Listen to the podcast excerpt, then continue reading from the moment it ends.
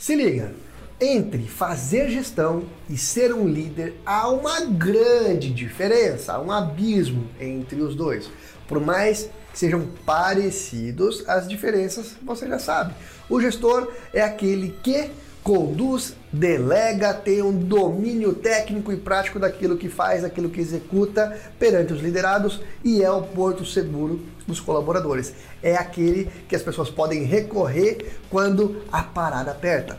Já o líder, o líder é aquele que engaja, motiva, é aquele que consegue formar equipes, tem um bom network, é criativo. Ambos trabalham em conjunto? Sim. É possível um líder ser gestor? Sim. É possível um gestor se tornar líder? Sim, e é sobre isso que a gente vai falar hoje. Quais os passos ou caminhos para a gente se tornar líder? Então, você que é de gestão comercial, se liga porque esse conteúdo de hoje aqui é primordial para você. É importante também esse conteúdo para você que está buscando uma promoção, quer crescer na sua carreira, quer subir de cargo, quer elevar e, e ter aí sucesso, cara, se liga nisso então que vai te ajudar, beleza?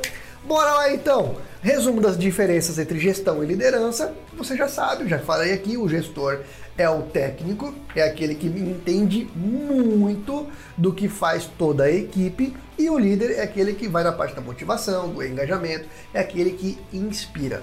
E existem três características básicas para que pessoas comuns, né, entre aspas, possam se tornar líder, líderes ou gestores possam se tornar líderes, tá? Eu separei algumas delas aqui e hoje eu vou compartilhar com vocês. Lembrando, são características. Dentro dessas características existem dezenas de ações ou detalhes, né, e tudo mais que você pode e deve executar, mapear para se tornar um bom líder. Ok? Aqui eu estou falando só da base, é o primeiro passo. As três características são: primeira delas, habilidades de relacionamento. Todo bom líder precisa saber se relacionar. O que são habilidades de relacionamento? Ele precisa ter um bom networking, ele precisa ser aquela pessoa que conversa com todas as áreas, precisa ser um formador de equipes. Sabe aquela pessoa que você às vezes conhece, que ela tem uma facilidade para conectar um com o outro, tem uma facilidade para juntar pessoas para que façam de repente alguma coisa que precisa ser feita. Isso é uma característica de um líder e as habilidades de relacionamento precisam fazer parte da liderança. Não há como liderar sem você ter um bom relacionamento, sem você ter jogo de cintura. É possível fazer gestão sem relacionamento, mas não é possível fazer uma liderança boa, positiva, que engaja, sem um bom relacionamento. Segunda característica: organização, foco e determinação.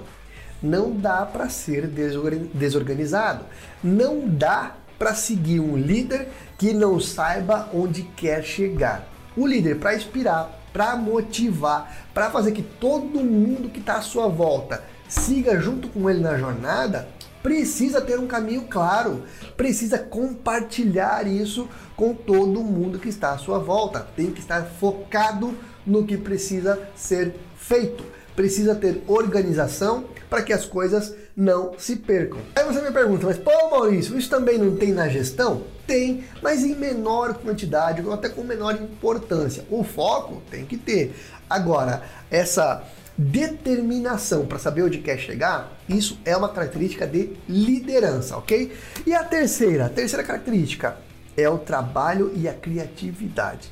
O líder normalmente é líder pelo exemplo, é aquele que mostra o caminho, explica, detalha, vai junto e não simplesmente manda fazer. Lógico, tem que delegar, mas tem também que mostrar que sabe e tem que ter criatividade para executar ações de repente de última hora, pensar em coisas que a maioria não pensa. O líder precisa inspirar, precisa ser criativo e precisa comandar. Então a criatividade faz parte da liderança.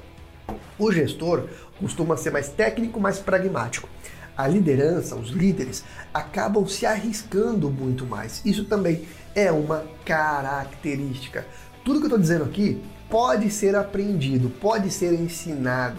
Nós, inclusive, temos conteúdos, cursos, trilhas, workshops falando sobre liderança para gestores comerciais. O link tá aqui na descrição, acessa lá. Tem no Vedas Lab, tem no P Control também. Então fala com a nossa equipe que você vai conhecer isso em detalhes.